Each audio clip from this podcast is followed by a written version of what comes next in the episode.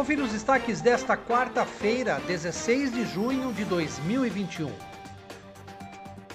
O vereador Pedro Kawai homenageou Monsenhor Jamil Nassif Abib pela comemoração dos seus 55 anos de ordenação presbiterial. A moção de aplausos foi entregue na Cúria Diocesana ao religioso que tem 81 anos e é pároco emérito e vigário paroquial da Paróquia Santo Antônio, a Catedral de Piracicaba.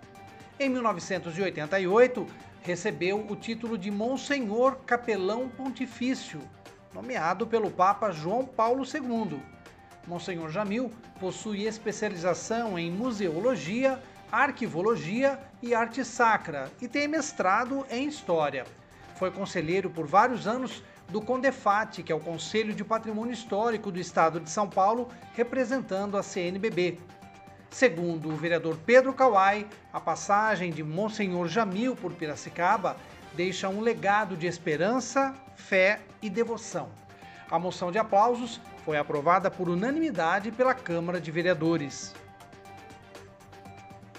E a Caixa Econômica Federal liberou hoje os saques e transferências da segunda parcela do auxílio emergencial aos beneficiários que não fazem parte do Bolsa Família, nascidos em novembro que receberam a parcela em poupança social digital no dia 28 de maio.